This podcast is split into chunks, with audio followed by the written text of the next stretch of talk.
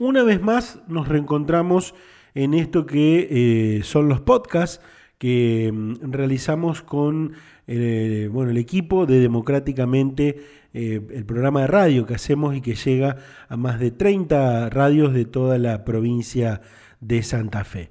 yo le quiero agradecer, como siempre, al equipo de producción porque es, en definitiva, el que está mm, haciendo eh, la, apoyatura técnica y bueno, y todo lo que uno puede escuchar y ver a través de las redes sociales también. ¿no? En este caso vamos a hablar con eh, el presidente del partido Solidaridad e Igualdad. Solidaridad e Igualdad. Partido sí, Gustavo Gamboa.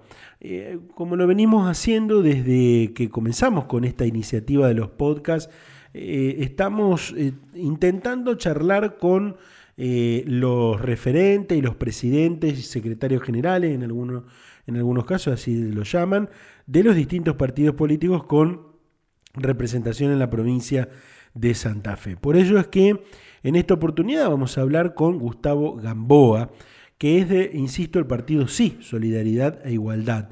Partido que, eh, bueno, lo vamos a, le vamos a preguntar a, a Gamboa pero en definitiva eh, entiendo que a principios de la década del 90 arrancó eh, con el fin de intentar detener la avanzada de las políticas neoliberales en el país, se sumaron al Frente Grande eh, con este nuevo espacio político que remarcó la superación del histórico bipartidismo. Eso es lo que dice una parte del, desde la página web del partido Sí. Eh, y por supuesto en la actualidad integran el Frente Progresista Cívico y Social en la provincia de Santa Fe. Em, entre otras cosas, se eh, definen como la construcción de un espacio político social pluralista donde se materialice la justicia, la solidaridad, la igualdad y la inclusión social. Eh, dicen que defienden eh, un proyecto político alternativo al bipartidismo, opuesto a las directivas del modelo neoliberal y a los intereses de, las grandes corporaciones y que sustentan en un conjunto de principios orientados a mejorar la calidad de vida de los compatriotas. A ver, eh, insisto, el partido sí integra el Frente Progresista, eh, es uno de, los, socios del Frente Progresista y vamos a hablar en este caso con el presidente, con Gustavo Gamboa. Quiero remarcar eh, que entre sus figuras políticas él sí tiene a eh, la exdiputada Alicia Gutiérrez, que ha sido diputada en, varias, en varios periodos y que hoy es la responsable del área de derechos humanos de la Municipalidad de Rosario una, persona muy conocida, eh, Alicia Gutiérrez, en el ambiente político eh, provincial, al igual que por supuesto eh, el entrevistado del día de hoy, su, compañero en este caso, Gustavo Gamboa, compañero del partido. les pido que nos acompañen, nos acompañen en este rato que vamos a estar pasando y escuchando esta entrevista que vamos a tener con, insisto, el presidente del partido Solidaridad e Igualdad, Gustavo Gamboa. Conoce la actualidad política de la provincia de Santa Fe en Democráticamente. Todas las voces, opiniones y pensamientos con un periodismo objetivo, equitativo, plural. No te pierdas Democráticamente con la conducción de Juan Francisco.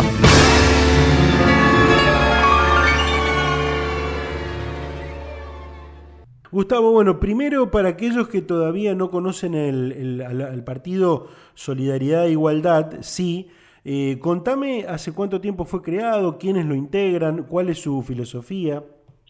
Bueno, eh, te cuento un breve recorrido. Es un espacio que, venimos militando desde, desde el FRENAPO, eh, la experiencia de que tendré, vendría del Frente Grande, una experiencia de que vinimos en la era del menemismo funcionando, eh, con la referencia de Alberto Piccinini y Alicia Gutiérrez, fueron nuestras referencias en todo este recorrido con, un trabajo en lo social y en, las actividades de derechos humanos, la CTA, por ejemplo, donde teníamos funcionando, para que tengan una identificación del recorrido.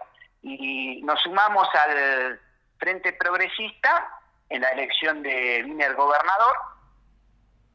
Bueno, de ahí eh, estamos funcionando en el Frente Progresista de Santa Fe. Nuestra eh, posición ideológica es una eh, ideología progresista, que tenemos una comunidad también en una visión latinoamericana. nosotros estamos muy cercanos a lo que es el Grupo de Puebla y el Foro de San Pablo y también dimos un apoyo en lo que fue lo nacional. Te lo hago todo muy rápido, pero para entenderlo nosotros apoyamos a la fórmula de Alberto Fernández. Para nosotros eh, el neoliberalismo eh, es un espacio que tenemos que eh, derrotar y a bloquear para que no vuelva más al poder. Bien. ¿Y cuál es la actualidad del partido, Gustavo? Bueno, en nuestra actualidad estamos funcionando en, esta actividad de pandemia en el frente progresista, con todas las dificultades que, tiene el armado, y también estamos funcionando en, un armado nacional que es Progresistas en Red, que hemos hecho unas cuantas actividades que tiene que ver con todos los sectores progresistas que apoyamos a Alberto Fernández. Esto es lo que venimos funcionando. Eh, en, esto, en estos dos planos. Y venimos con un recorrido en distintas comunas y trabajando en lo social y en, el tema de derechos humanos. Pero eh, ahora somos más un partido que en la pandemia, eh, digamos, más virtual. Como todos. que, que encontrar en este nuevo formato, en la nueva en la nueva modernidad. Seguro, bueno, como como todo, como todo, quédese tranquilo porque como todos. Entiendo que tienen representaciones en algunas comunas y consejos municipales, ¿no? Sí, sí, eh, nosotros tenemos en, eh, en, la comuna de Gaboto, en la comuna de Irigoyen, eh, tenemos minorías en la comuna de Timbúes, en el Trébol, gestionamos la comuna de Buquet y también tuvimos ahí un posicionamiento de apoyo en la gestión con la concejala de Rosario, Susana Rueda, del Frente Progresista, y bueno, que en las últimas elecciones ganó la, su categoría, en la interna y después ganó la, eh, en la general. Bien. Gustavo, me gustaría que me cuente un poco más de este, de este encuentro de progresistas en red, cuáles fueron los, los ejes y las conclusiones hace algunos días. Eh, hubo un encuentro virtual también eh, que, sirvió para que se encuentren todos los progresistas del país. ¿Qué me puede contar? Bueno, eh, en el tema de, progresistas RD estamos diseñando este, este esquema político en, todo el territorio con distintos sectores no peronistas que apoyan al frente de, todos. ese sería el primer hecho concreto donde hay expresiones como sectores del Frente Grande, sectores del Proyecto Sur, eh, gente que se fue del partido GEM también, eh, y algunas eh, territorialidades en distintas provincias, ¿no? Por ejemplo, tenemos compañeros que, que adhieren al frente de todos, pero por ejemplo tienen una visión, yo digo, para, para ver el, contenido a nivel nacional, y por ejemplo opositores al gobierno de IFRAM, que también siguen apoyando al frente de todo. Por eso eh, nosotros estamos buscando en este en este armado una colectora que por ahí no tiene mucho que ver con el partido, con el PJ orgánico, sino que estamos construyendo por el, progresismo que le dio el apoyo a Alberto para, para construir el, triunfo electoral.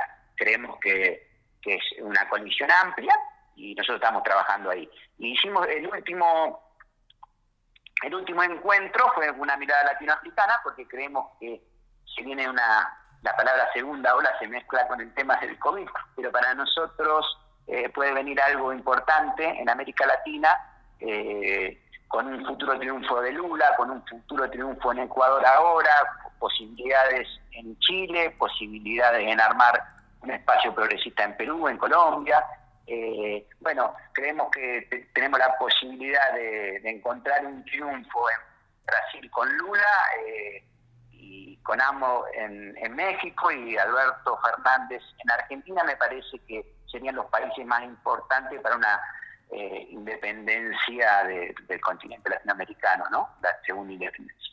Seguro. Eh, Gustavo, ¿y qué, qué, opina usted, que seguramente debe ser la, opinión del partido, de, del gobierno de Alberto Fernández, de la gestión de Alberto Fernández? Bueno, yo creo que es un gobierno de, de, coalición, no eh, para enfrentar eh, este modelo anterior que era el neoliberalismo. Se, se un poco sus perfiles también con la pandemia porque no ha podido demostrar a lo mejor una construcción rápida, sino ahora se pueden ver los procesos. Y, me parece que en esa coalición eh, el kirchnerismo es un elemento importante en, en, esa construcción, también el Frente Renovador con masa, que me parece que tiene una mirada distinta al, al kirchnerismo, y Alberto articulando todos estos espacios, como pueden ser los movimientos sociales con el movimiento de Vita, eh, que es otro, otra construcción, los sindicatos que se, unificaron, todos los gobernadores, me parece que una, una coalición amplia, y es la primera vez que se está gobernando con un sentido de coalición. En Argentina siempre había un liderazgo único que verticalizaba, y también para el peronismo me parece que Alberto no es el, líder gregario, que va a ser albertismo. Y por eso no existe el albertismo. Y existe un gobierno de coalición. Por ejemplo, te doy un dato. Eh, eh, ¿Qué sé yo? Vamos a ser concretos. Lo de, lo de Massa. Massa anunciando el proyecto de ganancia eh, y no anunciándolo a Alberto es una expresión de la generosidad de Alberto para expresarle al al espacio de masa un protagonismo, o cuando Cristina eh, utiliza también espacio para poder hablar. Me parece que Alberto encontró una manera de sintetizar ese nuevo liderazgo que es de conjunto. ¿Y, qué críticas cree usted que, eh, bueno, los seguidores o, los o, las personas que de alguna manera adhieren a esta gestión de Alberto Fernández se harían? Eh, o, se hacen adentro del, propio gobierno, porque deben tener algunas críticas de la gestión. Y seguramente por todas las miradas distintas. Por ejemplo, eh, el tema de, yo creo que al escuchar y ver, por ejemplo, el, tema de los precios, la inflación y sobre todo los precios en, los alimentos. Me parece que se necesita un control importante de, no sé lo de precios, sino a lo mejor de, de, ver cómo se puede implementar algo como precios cuidados. Me parece que también puede haber algunas críticas con algunas eh, posiciones regionales. Por ejemplo, nosotros acá en Santa Fe, evidentemente que el tema del biodiesel es algo que nos, interesa.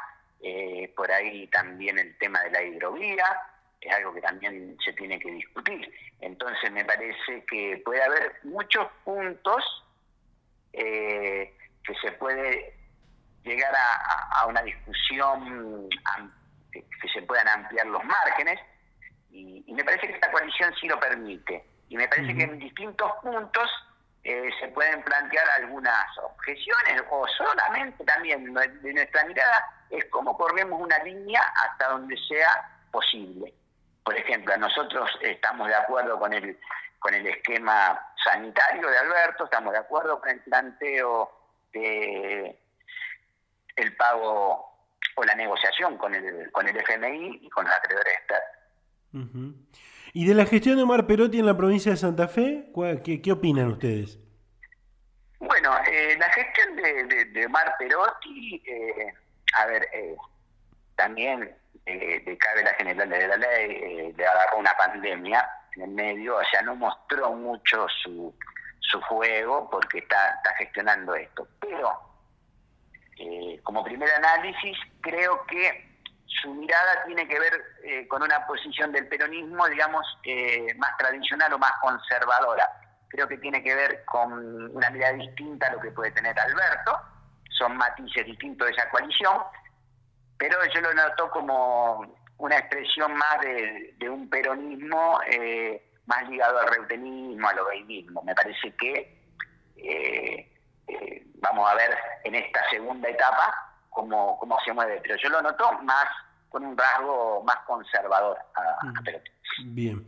Eh, Gustavo, se cómodo en ese lugar, digo. Sí, sí, sí, seguro. ¿Y de gestión qué le, qué le critica a Perotti? aprovechando la, la misma pregunta.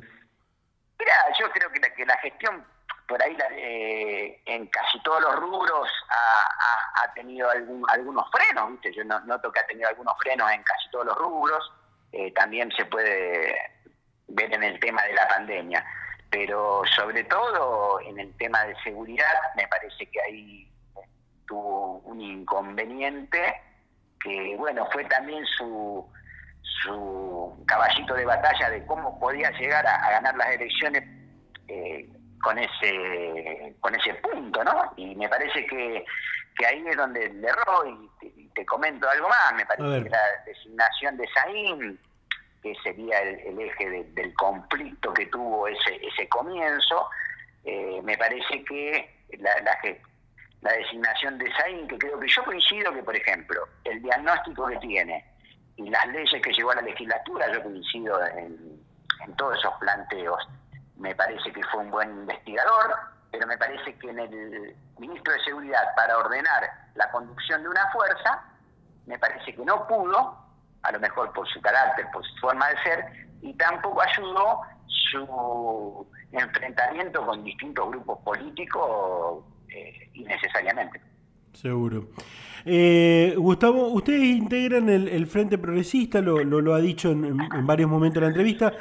¿Hasta dónde el partido sí es proclive a ampliar ahora o más adelante la alianza, esta alianza, el Frente Progresista? Y si tienen límites, me imagino cuál va a ser su respuesta, pero yo se la hago, si tienen límites.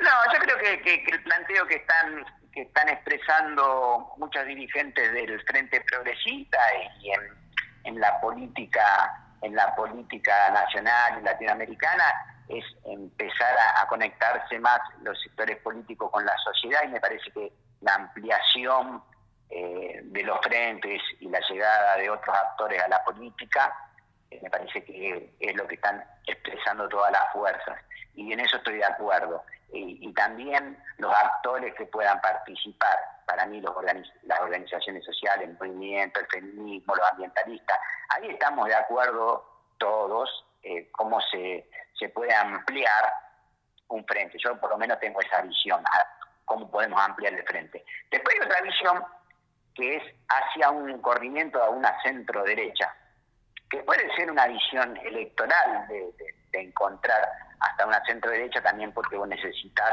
a lo mejor eh, un, ampliar eh, tu, electorado. Pero no estoy de acuerdo en, un armado con para el cambio, porque le haría mal a la, política, porque para mí, eh, si otra vez lo escuchaba a un politólogo que plantea que, que, lo, lo, único bueno de la grieta es que se están discutiendo posiciones ideológicas, no solo aquí, sino en América Latina, eh, que bueno, eh, la gente pueda definir entre un modelo neoliberal y un modelo progresista o nacional y popular. Me parece que eso, eh, si, sectores progresistas participan en una alianza con sectores neoconservadores, ya es un problema. Parece un, análisis pragmático con el solo objetivo de ir a buscar una gobernación o o un sector de poder, pero después gobernar con, esa ensalada es más, más compleja y me parece que no, que el Frente Progresista tendría que mantener su identidad. Bien. Eh, se viene una elección, una elección de, de, como se dice, una elección de medio término, donde se ponen en juego, bueno, en este caso, eh, esta elección de medio término es especial porque nada más y nada menos que tres bancan el Senado, que, que es importante, eh, la, la, la mitad de los diputados nacionales, pero también los consejos municipales, eh, las gestiones comunales. ¿Ya hubo alguna reunión, ya hubo algún acercamiento entre los socios del Frente Progresista? Lo, lo, pregunto desde el lado del partido sí, ¿no? ¿Ya hubo, ya los han invitado a alguna reunión? Mira, nosotros estamos generalmente con reuniones informales, pero bueno, eh, también eh, hoy eh, participamos, hoy vamos a participar de una reunión formal acá en Rosario de, la Mesa del Frente Progresista. Te estoy dando una, una primicia. bueno, con el intendente Pablo Haas. así que bueno, hoy vamos a, empezar a hablar de cómo se va a, a llevar adelante las políticas el Frente Progresista la política de alianza y agenda y qué pensamos. Me parece que esto va, se va a acelerar un poco, eh, porque las pasos que yo creo que se van a, realizar y están bastante cerca, ¿no? Entonces se van a acelerar los pasos de la construcción de un espacio electoral. Seguro. Para cerrar, Gustavo, desde ya por supuesto le agradecemos la, deferencia por estos minutos, por esta charla. Eh, eh, ¿Qué temas considera que no deben faltar en la agenda política de la, de la próxima campaña electoral, sobre todo en lo provincial y en lo nacional? Bueno, eh, yo creo que ahí es cómo vamos a encarar esta elección eh, puede ser eh, también importante el resultado en cuanto a los, a los números. Es una elección nacional, sacando la provincial de cada consejo, cada presidente comunal, que esa la sacamos del lado del análisis, la hago más que nada por la nacional, que va a ser el mismo día. Yo me parece que los senadores tendrían que tener eh, una agenda política para defender los intereses de Santa Fe en el Senado, ¿cierto? Eso me parece eh, importante. Eh, y los diputados también. Por ejemplo, una agenda de, de hidrovía, biocombustible, eh, y distinto la deuda que tiene Santa Fe, que tiene Santa Fe con la Nación. Hay un montón de puntos que, que, sí tenemos que, ver qué pedimos para la provincia. Y segundo punto, es también nosotros en esos lugares vamos a discutir eh, esquemas que se discuten en todo el país. Reforma judicial, eh, reforma electoral, la reforma laboral, si viene o no viene. Entonces va a haber, vamos a tener que definir también una agenda.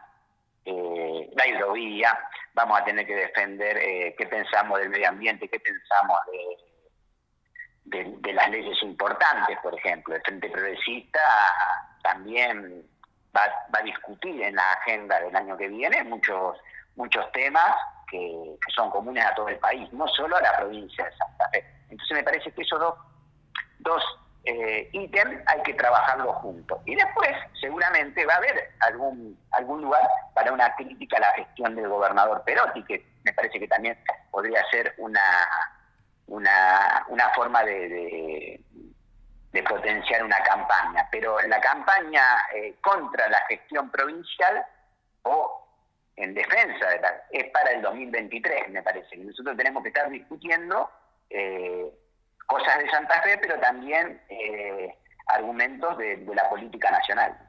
Temas reales que necesita la gente en realidad. Sí, claro. Sí, sí, sí. Eh, yo creo que, esas son las, cosas que, necesitamos que, necesitamos discutir y que nos pide la gente. Por ejemplo, el tema de seguridad, el tema de la justicia, el tema de los precios, qué pensamos de cómo podemos trabajar con el tema, qué pensamos de la negociación con la deuda, qué pensamos del Consejo eh, Social. O sea, hay un montón de temas nacionales que nosotros tenemos que, expresarnos. Y a veces en un colectivo donde hay dirigentes eh, que terminan en un bloque eh, conjuntos para el cambio y otros en un bloque, eh, digamos, progresista, por ahí se pierde esa representación. Entonces, para mí es muy genuino que el Frente Progresista tenga una agenda de 10 o 20 puntos que pueda defender en el en el Senado y en la Cámara de Diputados. Que no nos pase eh, una, una frustración como fue el tema de del aborto, ¿no? que, Luis Contillani tenía una visión distinta y que fue justo la única expresión del Frente Progresista que votó en contra, donde la mayoría de los militantes y militantes no podían, eh, no se sintieron representados. Entonces me parece que todo eso hay que ponerlo en una agenda para que no, por lo menos en una cantidad de puntos, tengamos un acuerdo base. Seguro. Gustavo, muchísimas gracias por la atención, muy amable. Bueno, muchas gracias. ¿eh? Un gusto, que siga bien.